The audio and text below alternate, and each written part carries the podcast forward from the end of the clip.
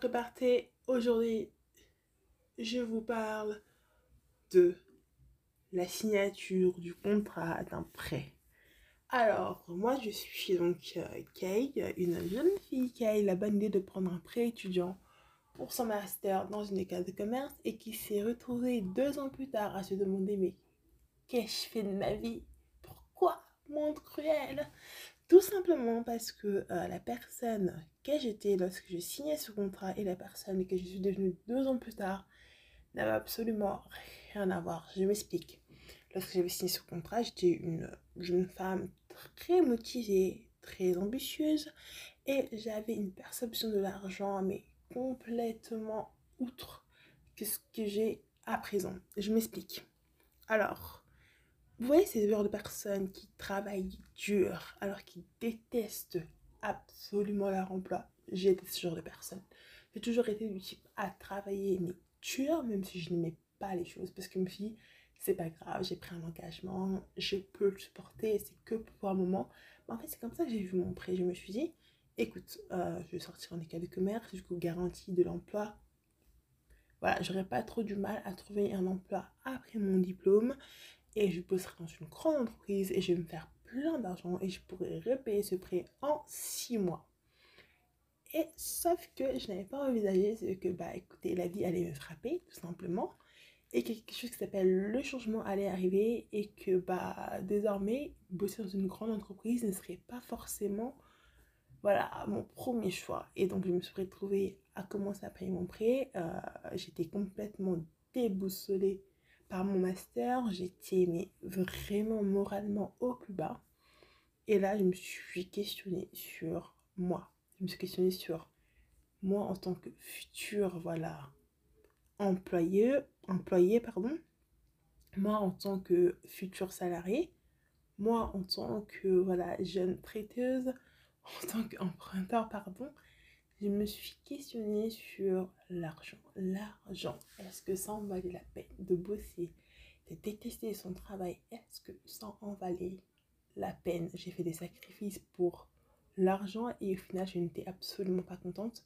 Et du coup, bah, cette remise en question m'a mis face à une chose mais absolument détestable que, l'argent ne m'intéressait plus tellement. Et j'en ai, j'étais absolument dégoûtée. J'étais dégoûtée, je me suis dit, mais non, comment ça se fait, j'arrive plus à me forcer, pourquoi je n'arrive plus à me forcer? Avant, je l'avais tellement bien fait, maintenant, ça m'est impossible, même la raison l'argent, là, ça me retient plus. Et j'ai décidé de, du coup, de m'adapter. Et avant de m'adapter, je me suis laissé un temps de pause. Donc, ce que j'ai fait, c'est que je suis partie donc à l'étranger, travailler, et je suis revenue en France. Voilà, j'ai commencé envisager les choses autrement, de vouloir autre chose dans les milieux professionnels. Et du coup, moi qui autrefois préférais donc les grandes entreprises, je me suis tournée vers les PME, je me suis tournée donc vers les entreprises qui à mon sens, je parle que pour moi et de ce que j'ai rencontré, semblait un peu plus humain, semblait un peu plus, on va dire, chaleureux du coup. Et par rapport à ça, je me suis dit, bah écoute, les changements, c'est pas si mal.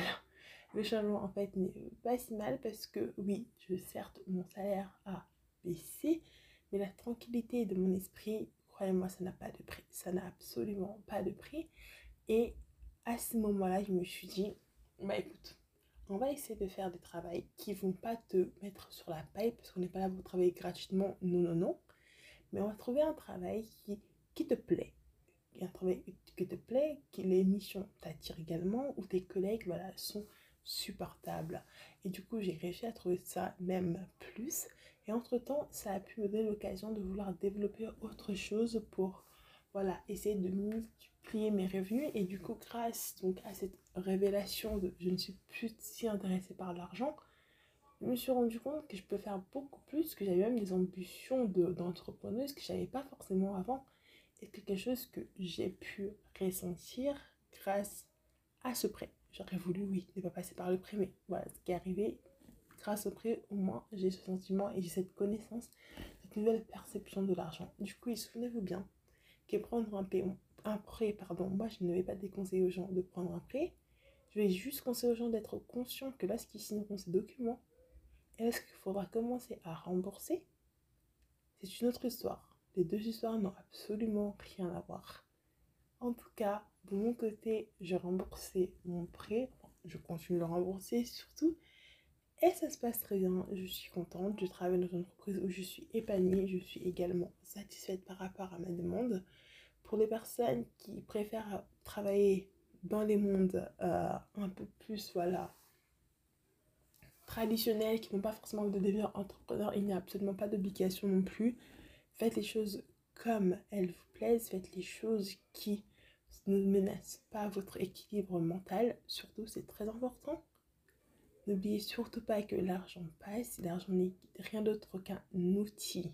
Un outil pour accéder à quelque chose qui vous fait du bien.